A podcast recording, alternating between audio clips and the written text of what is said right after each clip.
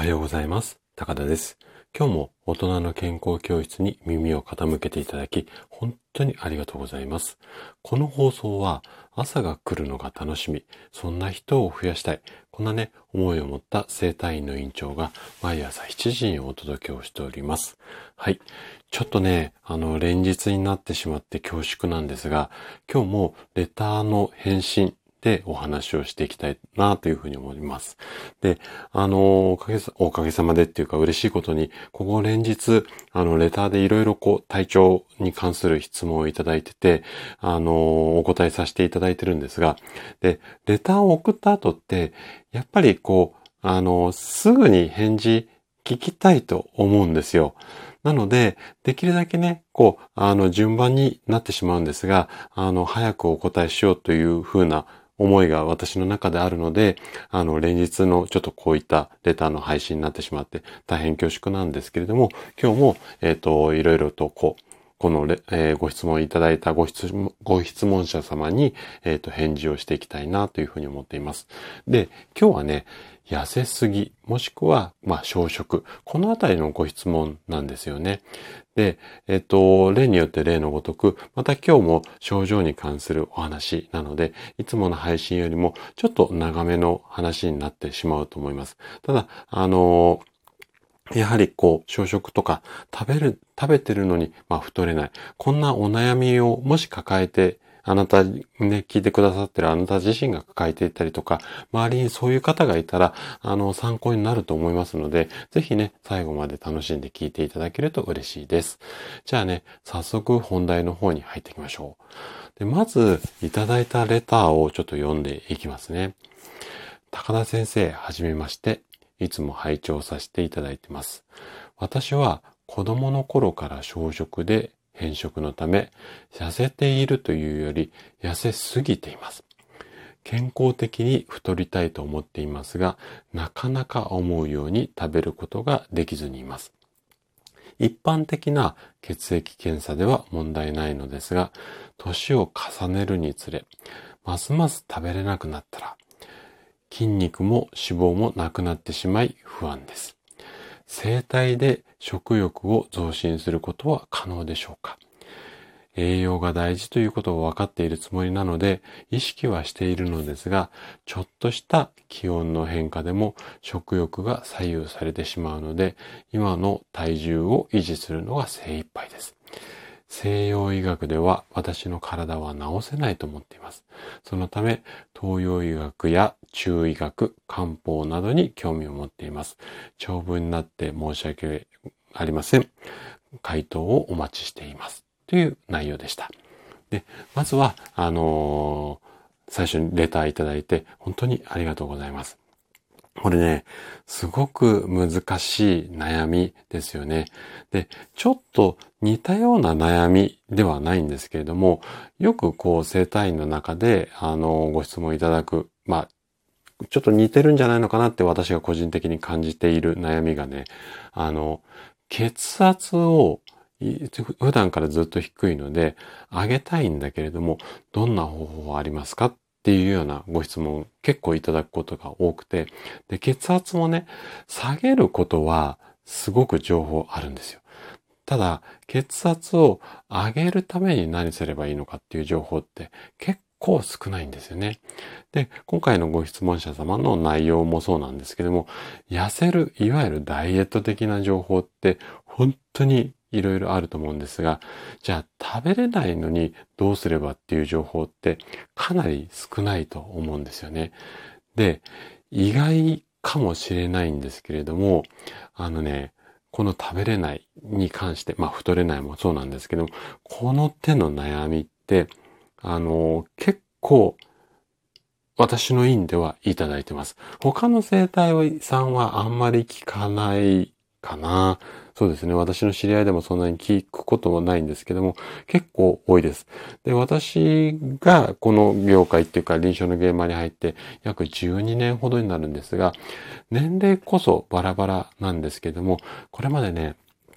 うん、そうですね。数百人っていう単位でいいと思います。あの、何百人っていうぐらい同じような悩みの方をサポートさせていただいてて、で、もうね、今日ズバリここでお話ししますけども、生体で食欲改善できます。なので、あの、その理由についてね、この後じっくりお話しさせていただきますので、ぜひ楽しみにしててください。はい。またちょっと前置きが長くなってしまったんですが、で、例によって例のごとく、今回いただいたご質問の、まあ、内容の範囲内でお答えをさせていただきますので、ちょっとね、あのー、細かいその年齢だったり性別だったり生活環境がわかんない上でのお話になりますので、まあ参考程度にしていただきながら、ぜひね、ご自分の体といろいろこう、あの、試してみて、えっ、ー、と、体の声を聞きながら、ご自分に合う方法を見つけていただければいいかなというふうに思います。はい。ということで、えっ、ー、と、今回はね、できるだけ話をわかりやすくするために、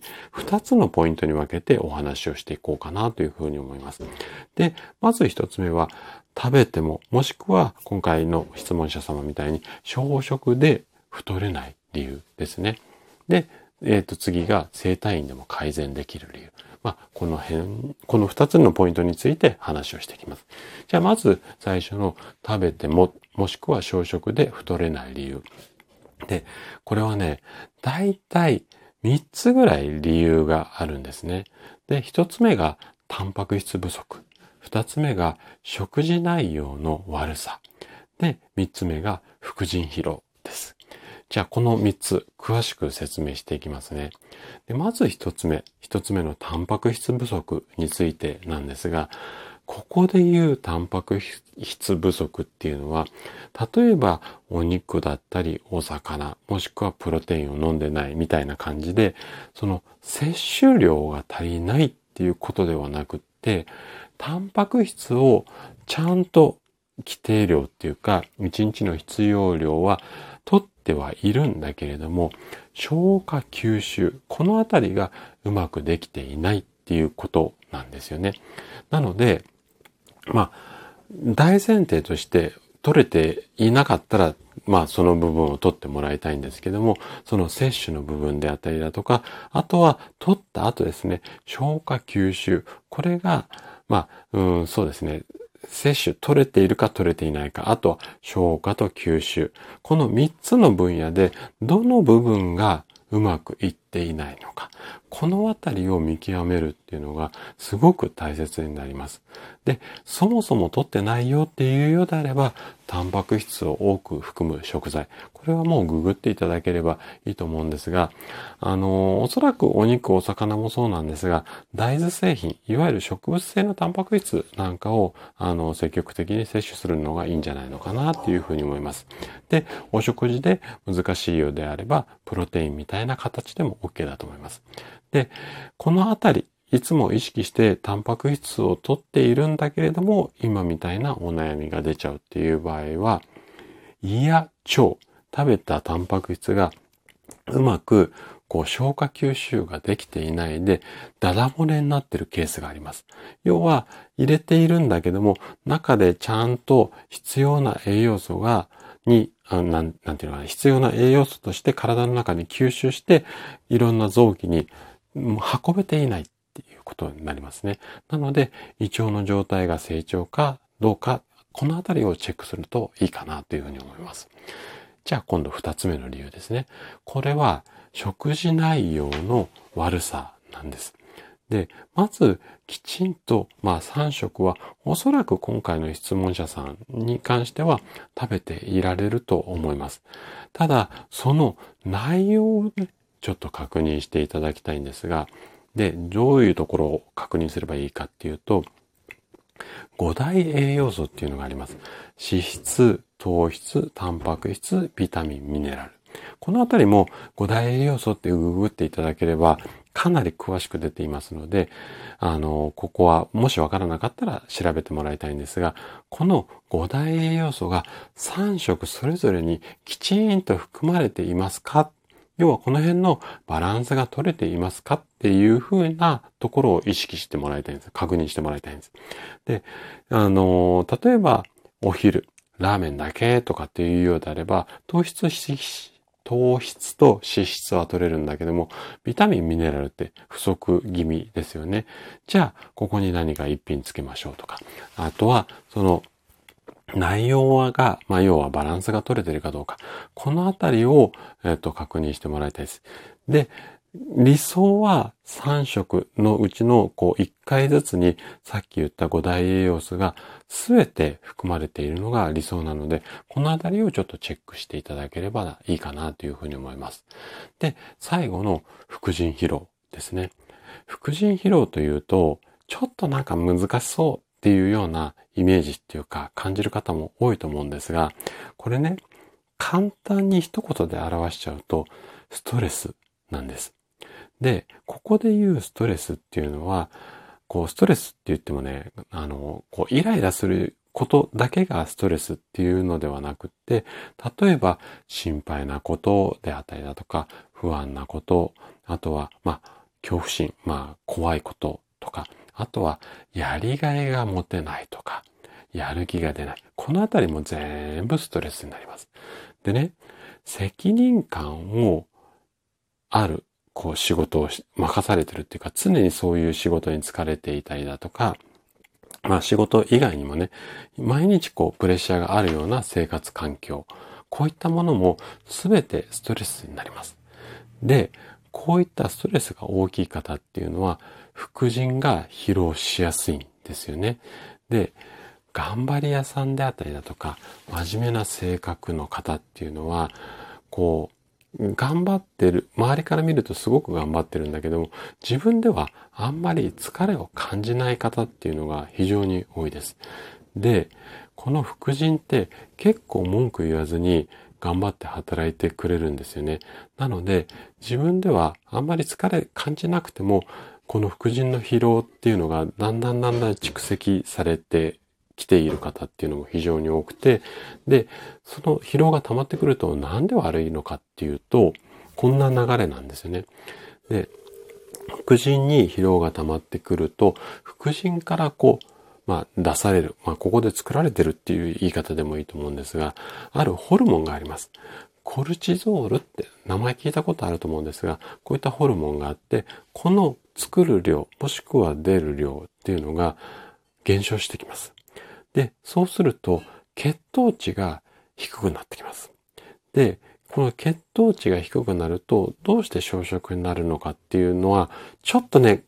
詳しく説明しようと思うと難しくなっちゃうので、ちょっとここでは今日は割愛させてもらって、あの、要はその副腎のダメージ、要はストレスが溜まって大きくなってくると、このホルモンバランス、この出す量が低くなってしまうんですよね。なので、血糖値のコントロールもできなくなって、食欲のコントロールが難しくなる。まあ、こんなメカニズムなんです。でね、ここまで3つぐらいがだいたい食べているのに太れない。もしくは食べれないことの原因になります。じゃあ、この3つがなんで生体で改善できるのか。このあたりを後半話していきますね。で、先ほどね、説明した3つの理由のうち、生体がお役に立てる局面っていうのは、特に3つ目の副腎疲労、要はストレスに対する治療法として生体が大きな効果を発揮しますよっていうことなんですよね。で、残りの2つの、あのー、原因、そのタンパク質不足だったりとか、食事内容の悪さ。このあたりは生体でコントロール。まあ、うちだったらね、いろいろお話できるのであれですけども、普通の生体院だとなかなかここをコントロールできないと思いますので、この3番目を中心にね、後半、この改善できる理由としてお話をしていきます。で、じゃあ、なんで生体で副腎の疲労が回復できるのか。その理由は3つあります。まず1つ目は、体内の循環が良くなる。で、二つ目がマッサージによる運動効果。で、最後三つ目が人の手の力っていうことですね。これも三つ詳しく説明していきます。まず一つ目の体内の循環が良くなる。これについてなんですが、生体の施術を受けると血の流れ、いわゆる血流が良くなります。ここはなんとなく説明しなくてもイメージつきやすいと思います。で、このいわゆるこう、マッサージ効果っていうのは血の流れだけでなくってリンパの流れ。で、このリンパが流れるようになると、老廃物が排出しやすくなります。で、リンパだけじゃなくて、自律神経みたいな、要は神経の流れなんかもよくするんですよね。なので、こういったこう、神経とかリンパとか血の流れ、こういったいわゆる体の中で必要な流れが全体的に良くなることで、まあ血液の循環が良くなれば、いろんなところに栄養が行きやすくなるし、老廃物も外に出やすくなるので、要はそのこう、体の中が空っぽになりやすかったりするんですよね。だからお腹が空きやすかったりとか、あとは先ほどのその胃腸の働きってところをお話ししましたけれども、胃腸の働きを良くするのも自律神経がこうコントロールしてたりするので、要はその自律神経で、えっ、ー、と、腹筋のところで、ちょっとね、話があちゃこちゃ言ってますんで、もし分かりづらかったら、少し後に戻って、もう一回聞き直しながら、ここに戻ってきてもらいたいんですが、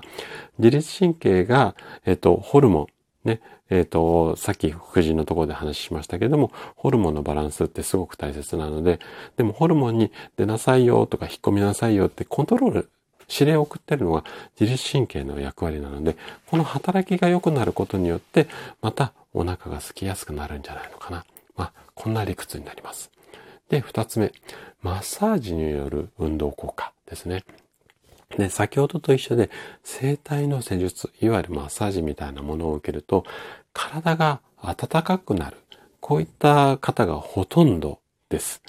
で、これは凝って硬くなった筋肉、ここが柔らかくなって、血管がね、ぶわって広がることで血の流れが良くなる。こんなメカニズムになるものなのなんですよね。で、この血管が広がるっていうのは、本当にこう、軽めの運動をしたのと同じ効果になります。で、運動をした後ってお腹空きやすくなりますよね。なので、マッサージを受けると、まあ、運動した後、体を動かした後にお腹すく理屈が、えっ、ー、と、当てはまるので、えっ、ー、と、まあ、食欲が増しやすくなりますよ。まあ、こんな説明になります。で、最後三つ目。人の手の力っていうところなんですが、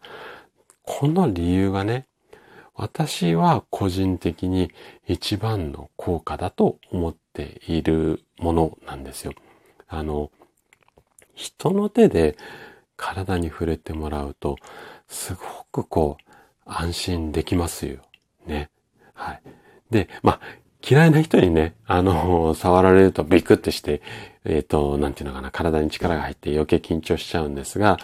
まあ、信頼できる人にこう体触れてもらったりすると、すごく安心できますよね。あの、日本には手当てっていう言葉がある通り、もう手当ててるだけでね、そこの幹部が、こう血行が良くなって症状が改善しちゃう。まあ、そういうこう、まあ、仕組みっていうか理屈っていうか、これ科学的になかなか証明できないんですが、こういった力っていうのも確実にあると思うんですよ。で、ちょっと話脱線しちゃいましたけども、でね、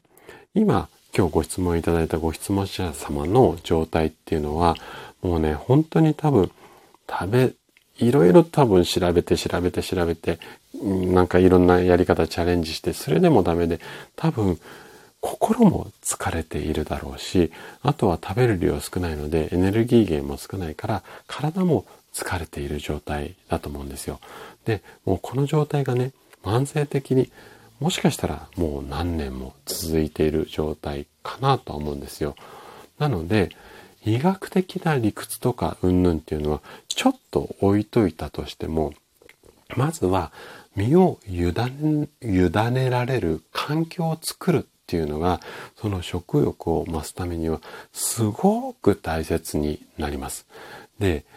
緊張している時とか不安な時っていうのは、食事が喉を通らないってなるじゃないですか。で、で、安心すると急にお腹が空いてきたってなりますよね。なので、今のご質問者様の状態っていうのは常に緊張をしていて食事が喉を通らない状態なんじゃないのかなというふうに思っていてこれを安心できる場所を見つけることによってちょっとお腹が空きやすくなるんじゃないの？まあ、こんな理屈というか作戦なんですよね。で、これはもうなんか医学的にどうのこうのとか体の機能がどうのこうのじゃなくて、もう心の問題だと思うんですが、ただね、この辺ってかなり重要だと思うんですよね。なので、今回ご質問いただいたご質問者様には、もうご自身の家の近くで、ぜひね、心から信頼できる整体院。まあ、あの、整体じゃなくてもいいです。あの、マッサージ屋さんみたいなところでもいいので、本当に心から信頼できる院を見つけてほしいんです。で、もしそんな場所が見つかって、そこでね、例えば週に1回でも2週間に1回でも、ふー本当に体と心がリラックスできれば、胃や腸の働きが活発になって、きっとね、少しずつでも食事したいなっていう風になってくるはずなんですよ。で、そうなってきて体が変わってくるとなんとなく笑顔になってきてそのなんとなく笑顔になってきた変化を周りの人が気がついてもらったりして、最近元気だねなんて言われたりすると、それで自信が持てるようになって、また体が動かしやすくなって、体を動かせばお腹が空いて、少しずつかもしれないんだけれども、あの、好循環に回ってくると思います。なので、難しい理屈も前半の部分であれこれお話ししましたが、まずはね、安心できる場所、そして信頼できる人をあの見つけてほしいんです。で、私もね、ちょっと遠くからになりますが、今回お、あの、ご質問いただいたご縁ということもありますので、いつもね、どうしてるかなって思いながら、心の中では応援してます。はい。なので、今、ちょっと辛い状態かもしれないんですが、今日のお話がね、何か一つでも参考になれば、それをね、ちょっと励みに頑張っていただければな、というふうに思います。はい。ということで、今日のお話はここまでとなります。そしてね、いつもいいねだったりコメントいただき、本当にありがとうございます。皆さんの応援がとっても励みになっています。今日もね、最後までお聴きいただきありがとうございました。それでは素敵な一日をお過ごしください。トライアングル生態を行う生態院の院長の高田がお届けしました。では、また。